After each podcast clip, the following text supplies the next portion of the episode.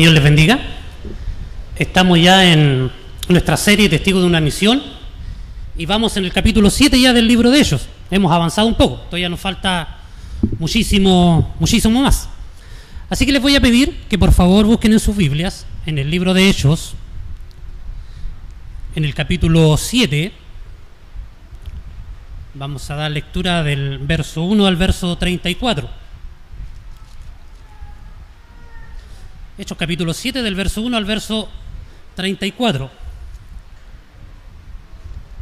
Dice así la palabra del Señor. ¿Son ciertas estas acusaciones? le preguntó el sumo sacerdote. Él le contestó, hermanos y padres, escúchenme. El Dios de la gloria se le apareció a nuestro padre Abraham, cuando éste aún vivía en Mesopotamia, antes de radicarse en Harán. Deja tu tierra y a tus parientes, le dijo Dios, y ve a la tierra que yo te mostraré. Entonces salió de la tierra de los caldeos y se estableció en Harán. Desde allí, después de la muerte de su padre, Dios lo trasladó a esta tierra, donde ustedes viven ahora. No le dio herencia alguna en ella. Perdón. Ni siquiera donde plantar el pie, pero le permitió dársela en posesión a él y a su descendencia, aunque Abraham no tenía ni un solo hijo todavía. Dios le dijo así, tus descendientes vivirán como extranjeros en tierra extraña, donde serán esclavizados y maltratados durante 400 años. Pero sea cual sea la nación que los esclavice, yo los castigaré. Y luego tus descendientes saldrán de esa tierra y me adorarán en este lugar.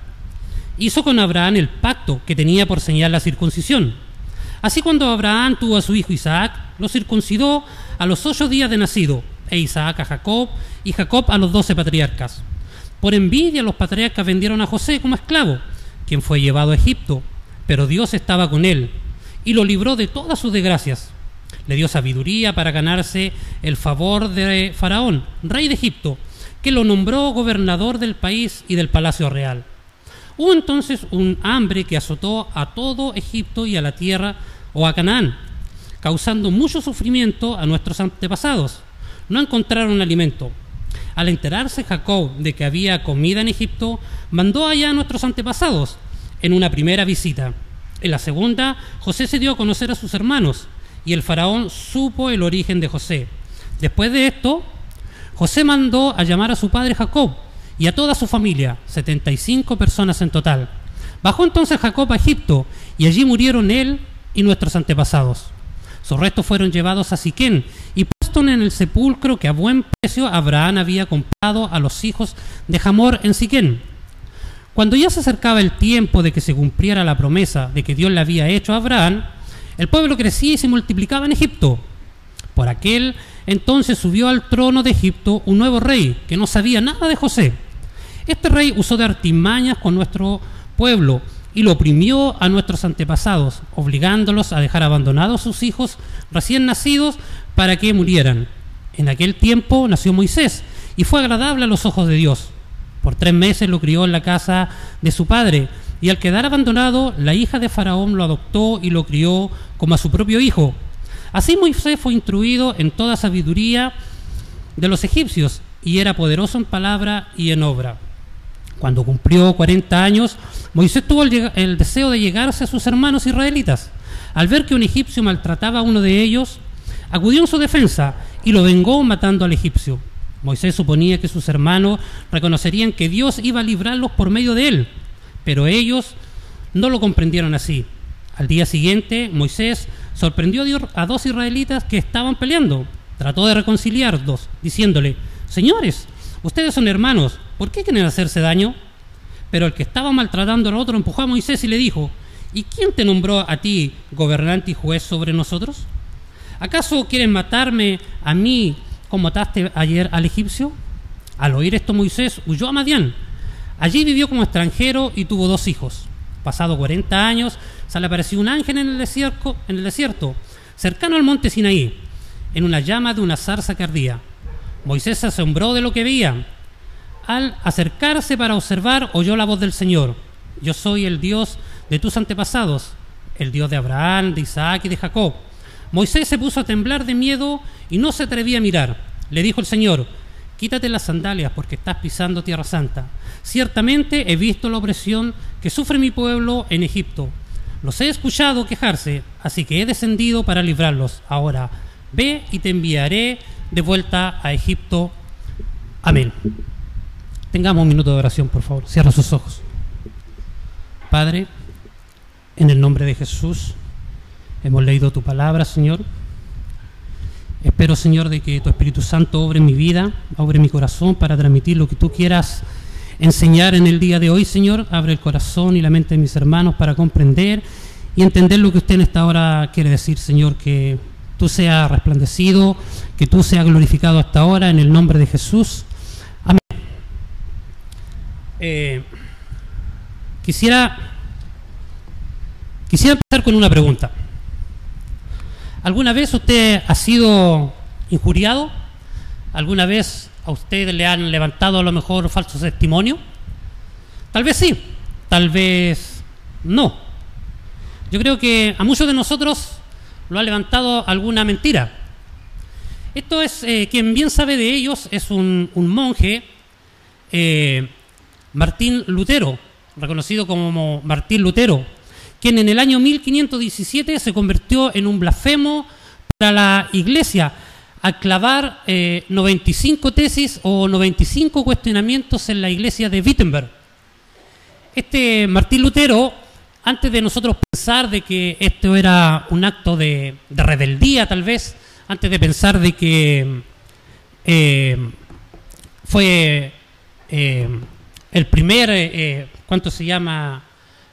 protestante revolucionario, eh, que nosotros podríamos decir, oye, vamos a ir y vamos a ir nosotros a clavar la constitución allá. No, esto era algo normal en aquel, en aquel entonces. El Palacio de Wittenberg uno podría ir y clavar algo para que pudiera ser discutido. Entonces eso es lo que hace Martín Lutero, va y clava estos 95 tesis o estos 95 cuestionamientos que eran en contra de la venta de indulgencias.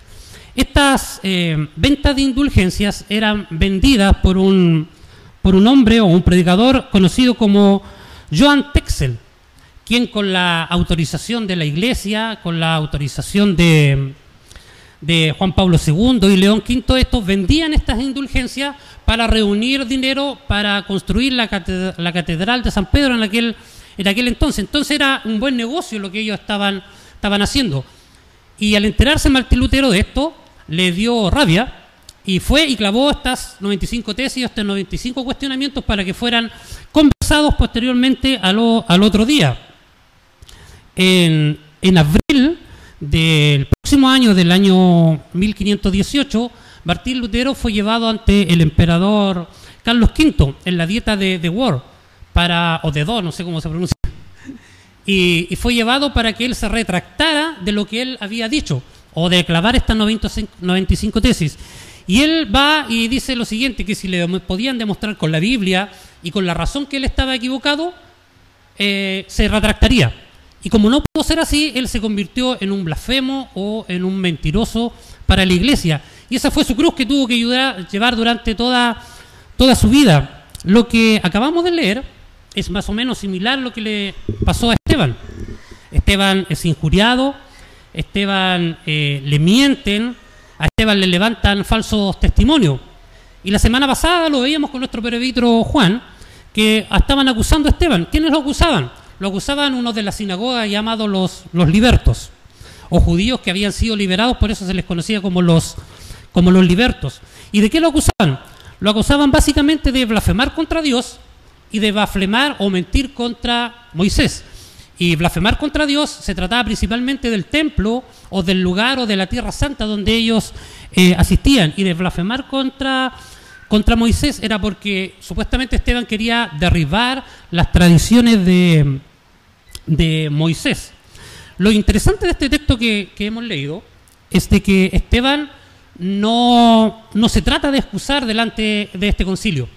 Sus palabras no iban dirigidas a que a poder salir libre de, de las acusaciones que le estaban haciendo, sino más bien sus palabras iban dirigidas para él mostrar de que él era un verdadero judío, de que respetaba la ley, de que respetaba a Dios y de que respetaba las leyes de Moisés.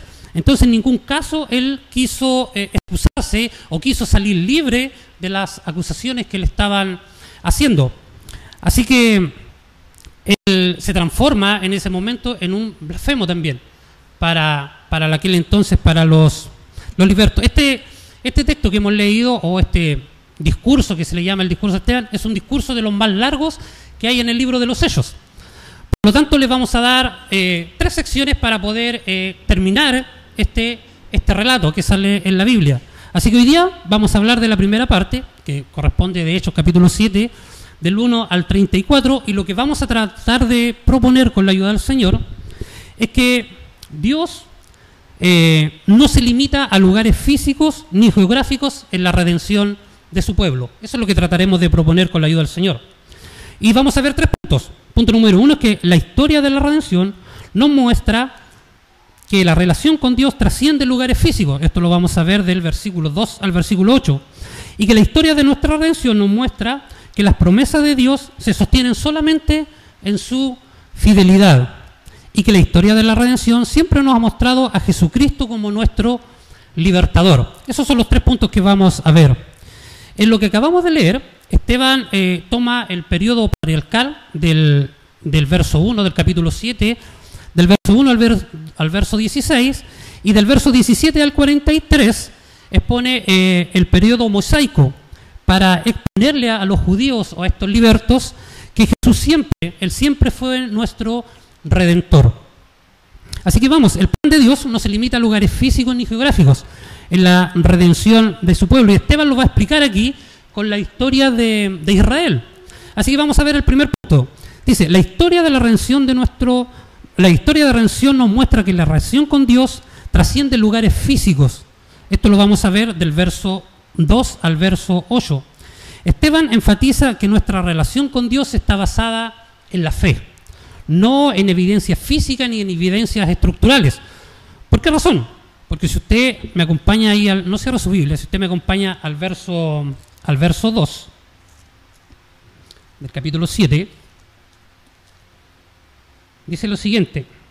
Le contestó, hermanos y padres, escúchenme, el Dios de la gloria se le apareció a nuestro padre Abraham cuando éste aún vivía en Mesopotamia, antes de radicarse en Harán.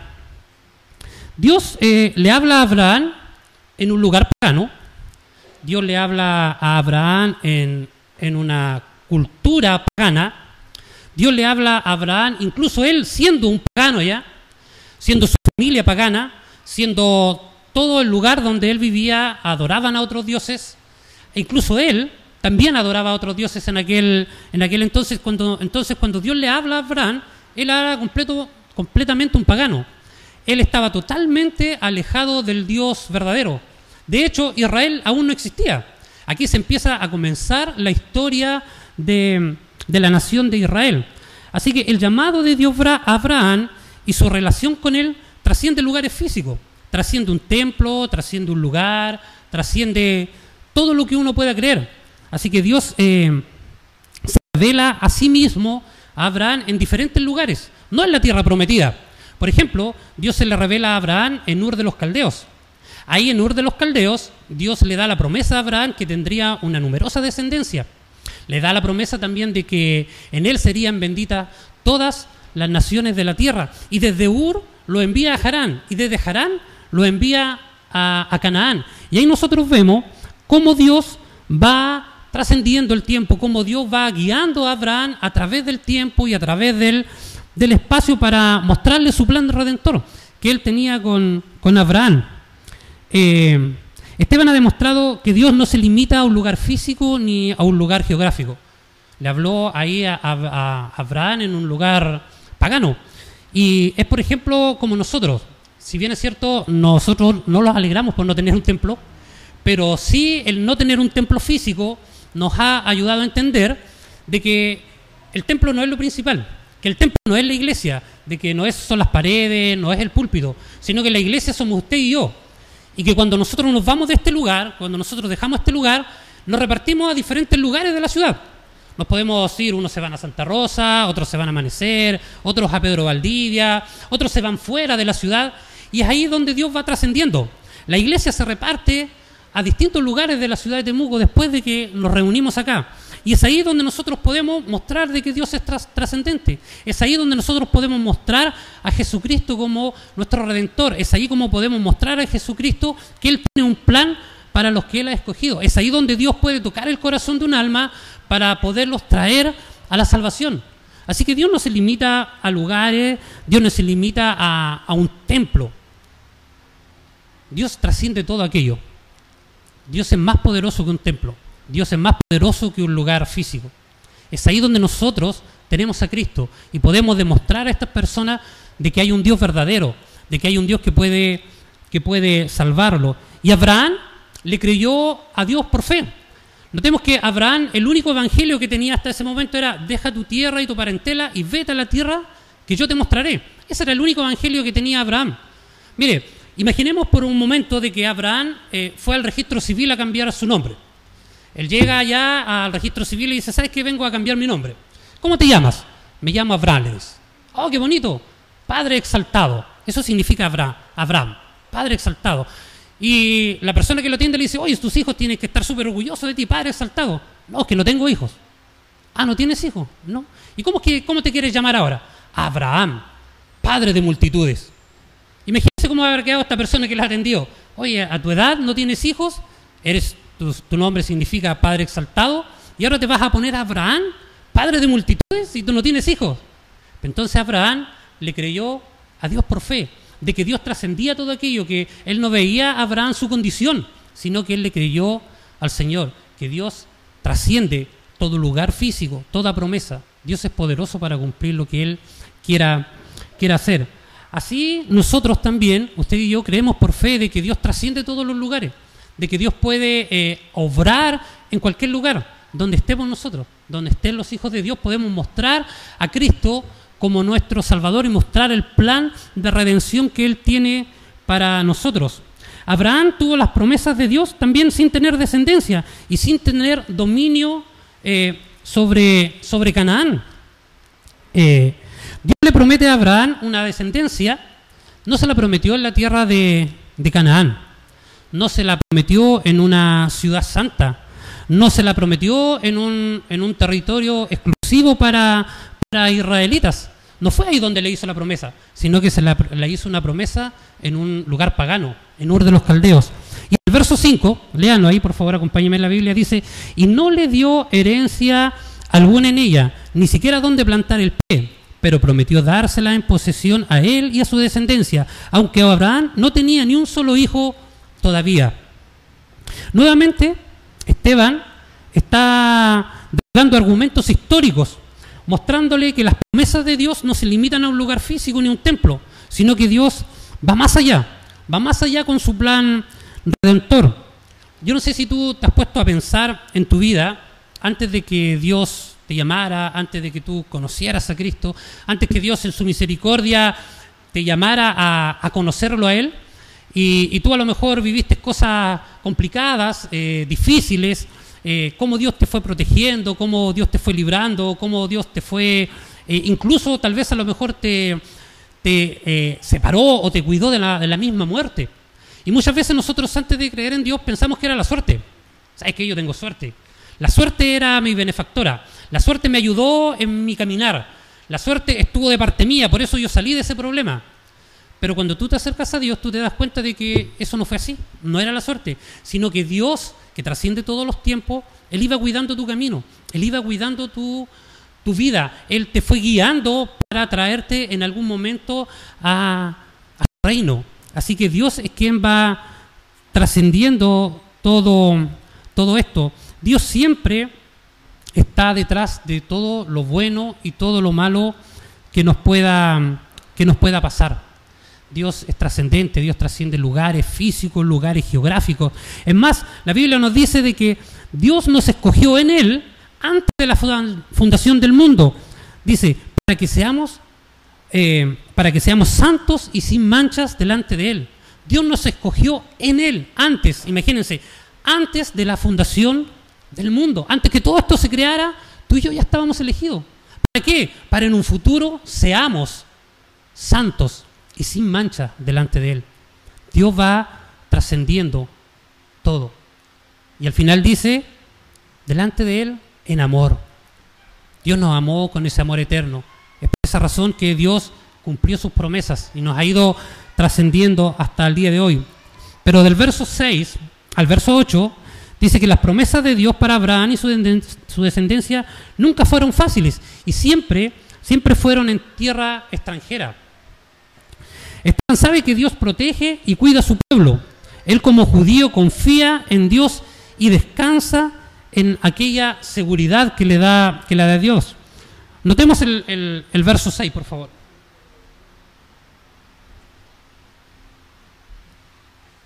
Verso 6. Y le, dijo, y le dijo, eh, y le dijo así: Tu descendencia vivirá como extranjero en, como, eh, como extranjero en tierra extraña, donde serán esclavizados y maltratados durante 400 años. Notemos cómo Dios en quien lleva a Abraham a esta tierra para ser esclavizado. Notemos cómo Dios eh, lleva su plan eterno ahí. Dios es quien le dice de que su pueblo sería extranjero. No es la casualidad, no es porque ellos eran un pueblo malo tal vez que lo esclavizaron, no, no. Fue Dios quien decidió que ellos fueran esclavizados. Fue en Dios que le dice, tu descendencia vivirá como extranjero durante 400 años. Notamos a Dios cómo Dios va llevando su plan, cómo Dios está en control de todas las cosas. 400 eh, años no es poco, es bastante tiempo en el cual este pueblo sufriría, en este pueblo sería maltratado, este pueblo sería esclavizado, este pueblo sería separado de su familia, sus hijos serían esclavizados, y fue un, tiempo duro, fue un momento complicado para el pueblo real. Tal vez algún tiempo tú igual sufriste, en algún tiempo tú igual pasaste eh, alguna penuria, eh, a lo mejor pasaste hambre, y pensaste a lo mejor que Dios no estaba con ellos, o que no estaba contigo. Asimismo, el pueblo de Israel pensaba en que Dios los había abandonado que Dios los había dejado ahí en tierra extranjera esclavizados. Pero no es así. Dios está en control de todas las cosas y le dice que iban a ser liberados. Iban a ser la nación que los castigaría, iba a ser castigada también. Así que Dios muestra su gracia ahí, llevándolos como esclavos, pero también diciéndolos que los va a traer. Dios siempre ha estado en control de, de todas las cosas. Dios muestra, su gloria, muestra su poder ahí en la esclavitud, ahí en los momentos difíciles. Es más, Dios hace un pacto con Abraham y le dice, eh, Dios es quien hace un pacto con Abraham, que es la circuncisión. Y le dice que si su pueblo o su generación son fieles a él, Dios generación tras generación estaría con ellos. Dios es quien hace el pacto y Dios es quien generación tras generación es que va cumpliendo su promesa. Dios nunca se ha limitado a un lugar físico, Dios nunca se ha limitado a un templo, Dios trasciende todo eso. Pero ¿qué podemos aprender de esto? Podemos aprender de que Dios es más que un lugar físico, Dios es más que, un templo, Dios es un Dios personal, Dios es un Dios vivo, Dios es un Dios que está en control de todas las cosas, de todos los momentos difíciles. Es ahí donde nosotros podemos confiar, aún en estos momentos difíciles, aún en estos momentos que está pasando nuestro país complicado, Dios trasciende todo ello, trasciende las edades y trasciende los tiempos para mostrar su gloria en nosotros.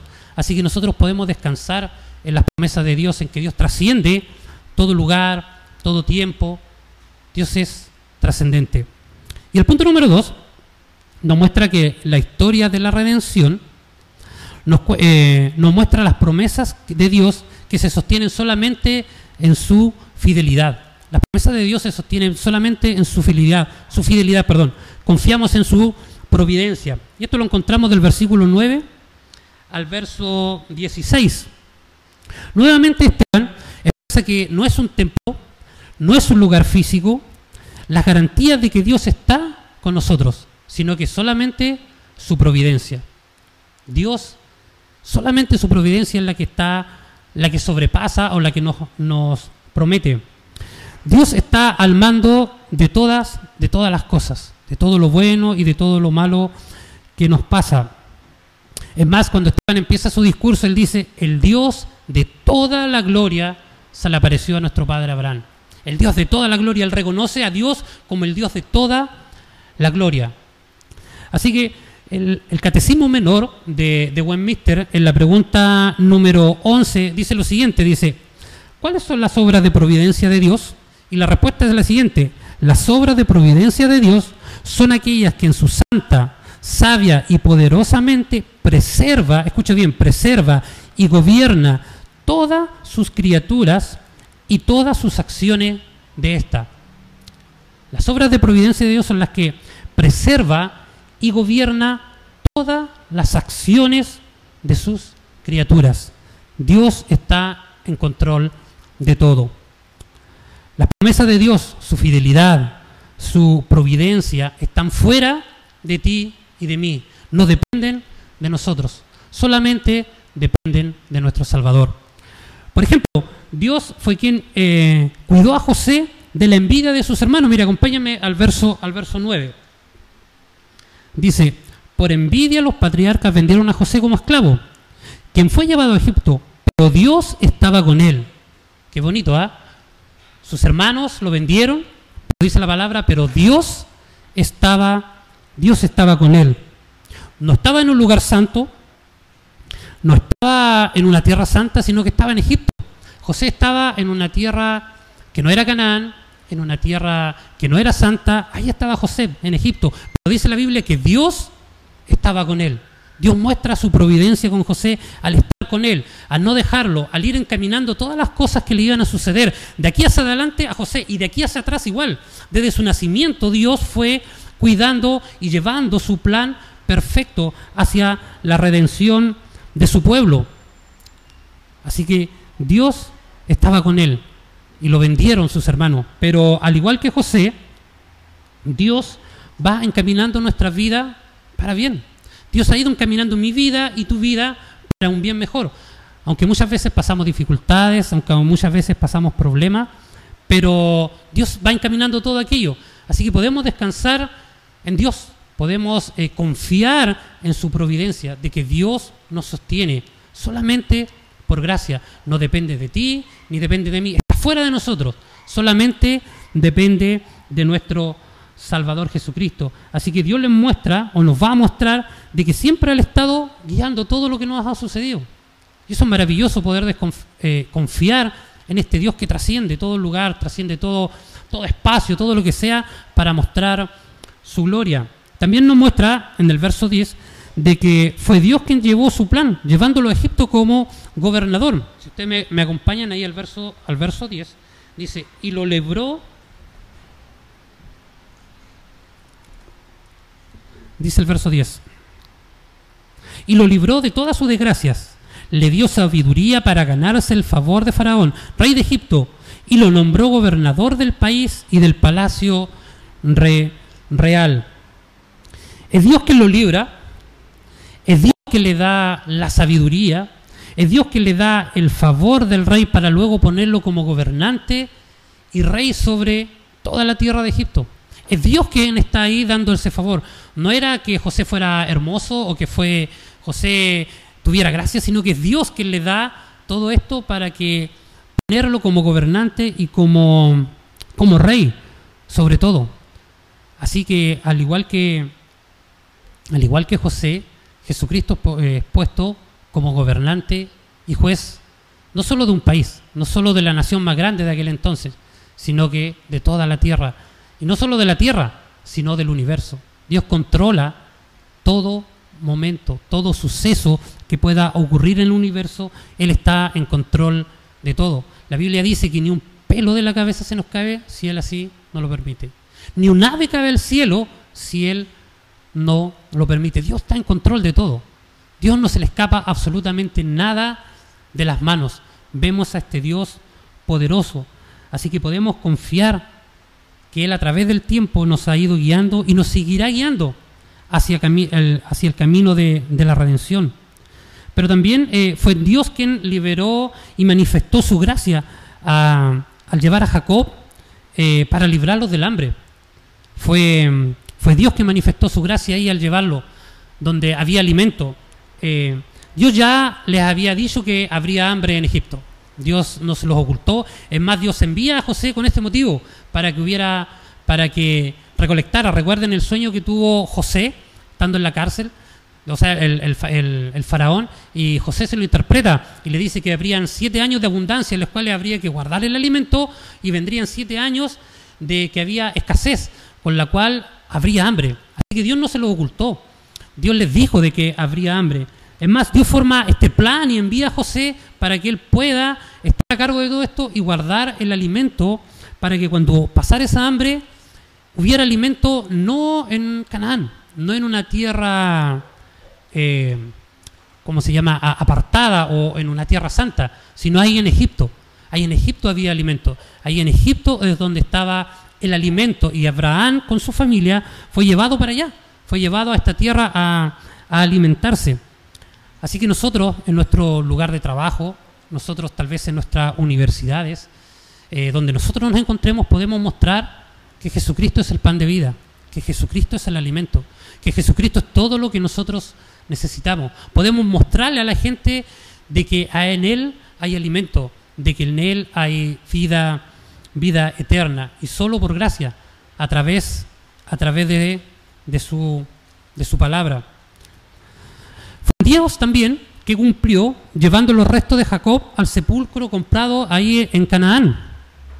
Abraham dice que compró un sepulcro en la ciudad de Siquem a muy buen precio, donde los restos de Jacob fueron, fueron llevados. A un Dios va trascendiendo la muerte. A un Dios después de la muerte sigue llevando su plan redentor a cabo. La muerte no lo sujeta a su plan de redentor. La muerte no es capaz de sostener el plan que tiene Dios para la vida. Y es por eso que lleva, aún después de la muerte de Jacob, lo lleva a la tierra que él le había prometido.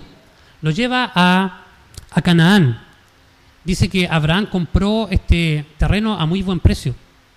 Jesucristo pagó un mayor precio por nuestras moradas celestiales no con oro, no con plata, no con algo que tenga valor en esta tierra. A lo mejor nosotros encontramos que el oro tiene muchísimo valor aquí en esta tierra, pero no fue comprado con oro, no fue comprado con plata, sino fue comprado con la sangre preciosa de Cristo. Si se pudieran haber dado miles de galaxias o, o miles de universos para comprar nuestra redención, no era suficiente. No había nada que pudiera aplacar la ira de Dios, solamente la muerte de Jesucristo en la cruz del Calvario pudo pagar nuestra redención. Solamente esa sangre preciosa que compró nuestras moradas eternas. No fue un precio poco, fue la sangre de nuestro Salvador. Fue la sangre de Jesús la que fue comprada. Así que si usted observa en la Biblia y lee la Biblia, y espero que la lea y espero que la siga leyendo y vaya observando las promesas que ahí están, no hay ninguna promesa que dependa de nosotros, sino que todo es providencia de Dios. Todas las promesas que están escritas solamente porque Dios así lo quiere. Así que Esteban, de una manera magistral, le va a decir a los judíos que no es su liturgia, no es su templo, no son sus eruditos, no son sus rituales, no eres tu hermano, no soy yo, no somos nuestras buenas obras que nos llevarán a la providencia de Dios. Es solamente Dios que está detrás del plan redentor. Es solamente Dios que va trascendiendo los tiempos y los lugares. Así que Dios es fiel para cumplir sus promesas.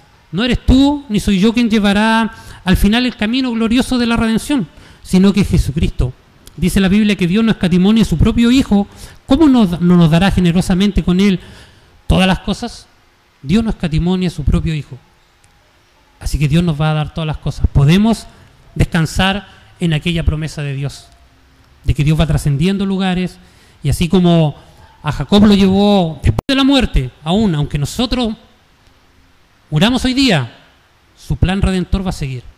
Esa es nuestra confianza. La muerte no puede ser el final. De hecho, la muerte no es el final. La muerte es el principio de una vida eterna con Cristo. Cristo trasciende todo tiempo, trasciende todo lugar, trasciende cualquier cosa, incluso la muerte no lo pudo retener a él. Resucitó al tercer día. Pero también vamos a ver el tercer punto y el último, que la historia de la redención siempre nos ha mostrado a Jesucristo como nuestro libertador. Esto le ha demostrado a los judíos de que Dios es y será trascendente en su plan redentor y que no se limita a lugares físicos ni a lugares geográficos.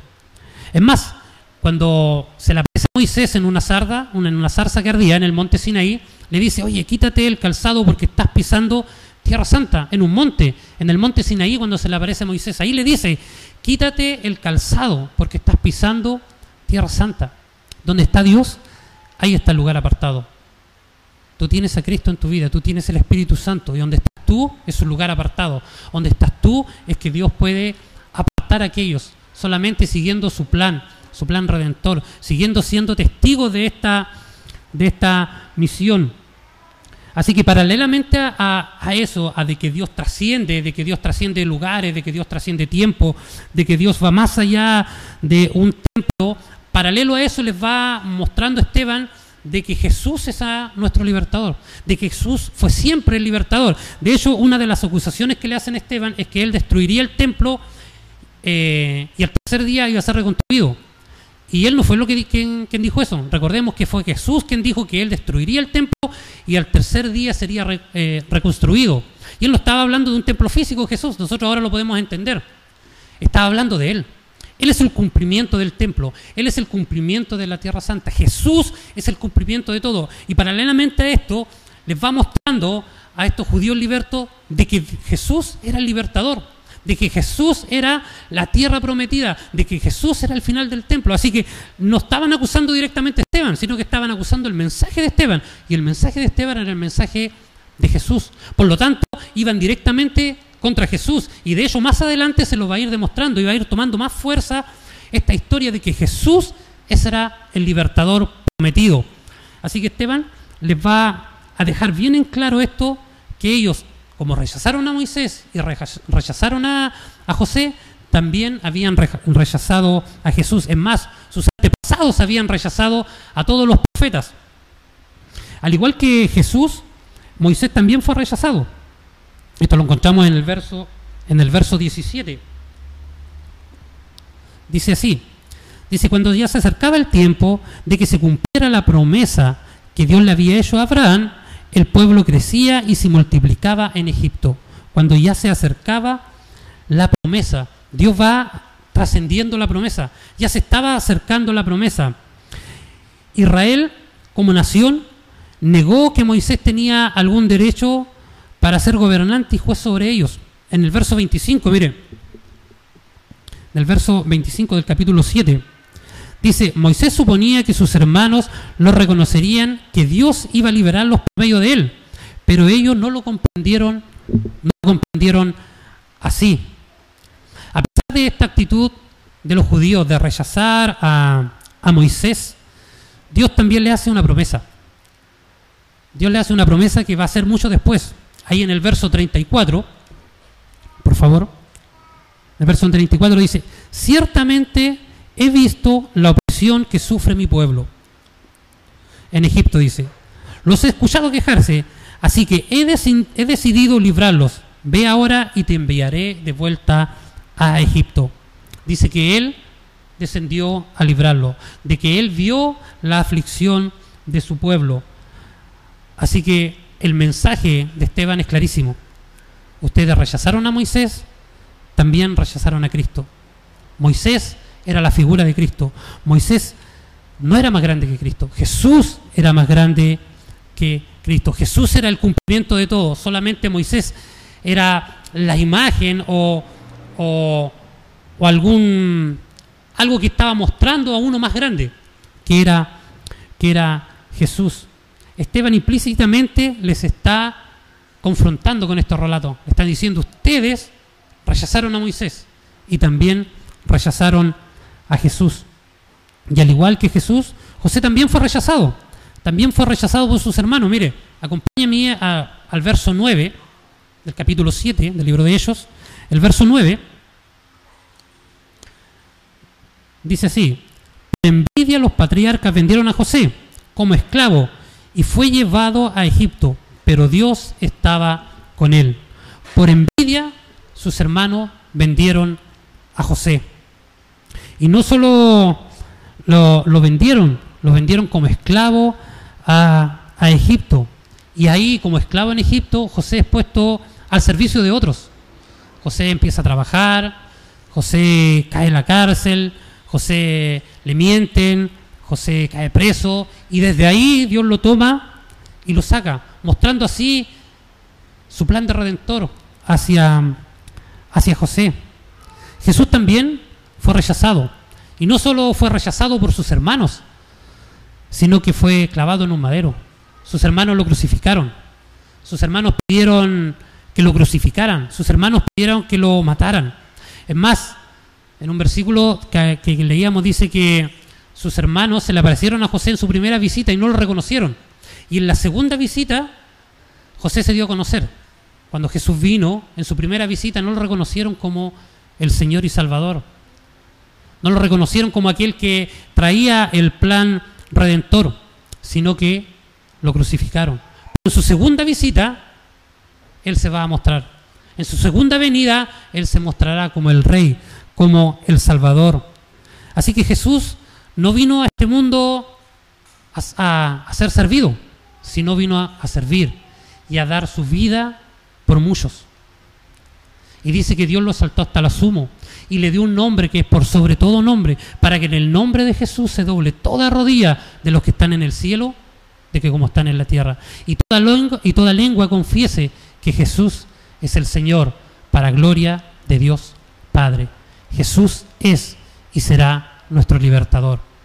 Así que Esteban le está dejando bien claro a estos judíos libertos de que Jesús era el libertador y que ellos lo rechazaron y que ellos lo clavaron en un madero y que ellos permitieron que muriera, pero al tercer día resucitó y está sentado a la diestra de Dios Padre Todopoderoso. Así que es maravilloso saber cómo Esteban le está mostrando de que tanto Moisés como José mostraban a uno más grande, que era Jesús. Jesús es el cumplimiento de todo. Jesús es y será nuestro redentor. Jesús es quien trasciende todo lo que suceda, lo que te pasa en tu vida, Jesús lo tiene controlado. No hay nada, absolutamente nada que se escape de sus manos. Así que podemos confiar en Él. Sin Jesucristo como centro de, nuestro, de, nuestro, de nosotros, de nuestra vida, nada va a resultar. Nada nos será satisfactorio. No podemos perder el centro que es Jesús. Si perdemos de vista a Jesucristo como nuestro libertador, nos desviaremos, nos iremos por otro camino. Así que el escritor del libro de Hebreos nos dice y nos da un consejo y nos dice lo siguiente, fijen la mirada en Jesús, el indicador y perfeccionador de nuestra fe, que por el gozo que le esperaba soportó la cruz, menospreciando la vergüenza que ella significaba, y ahora está sentado a la derecha del trono de Dios. Jesús Jesús es el centro de todo. Así que no desviemos la vista de nuestro Salvador Jesús, del que trasciende espacios, del que trasciende lugares, del que trasciende todo. Así que confiemos en su plan redentor. Y quiero terminar con una pregunta. ¿Estamos confiando hoy, en medio de toda esta dificultad, en medio de toda esta crisis, ¿estamos confiando en este Dios que trasciende? ¿Estamos confiando en nuestro Salvador? Esteban nos dejó bien claro de que Él trasciende lugares, de que Él trasciende espacios, de que Jesús es nuestro libertador. Así que ahora nosotros podemos confiar en Jesús, de que Él es y será nuestro libertador por toda una eternidad, trascendiendo incluso hasta la muerte. Y más adelante, en los dos siguientes temas que se van a dar, se va a ir mostrando a Jesucristo aún más como nuestro libertador y va a llegar una culmine donde estos judíos libertos ya no van a poder soportar lo que Esteban le está demostrando con la palabra del Señor. Así que oremos. Incline su rostro para orar. Padre, en el nombre de Jesús, te damos gracias.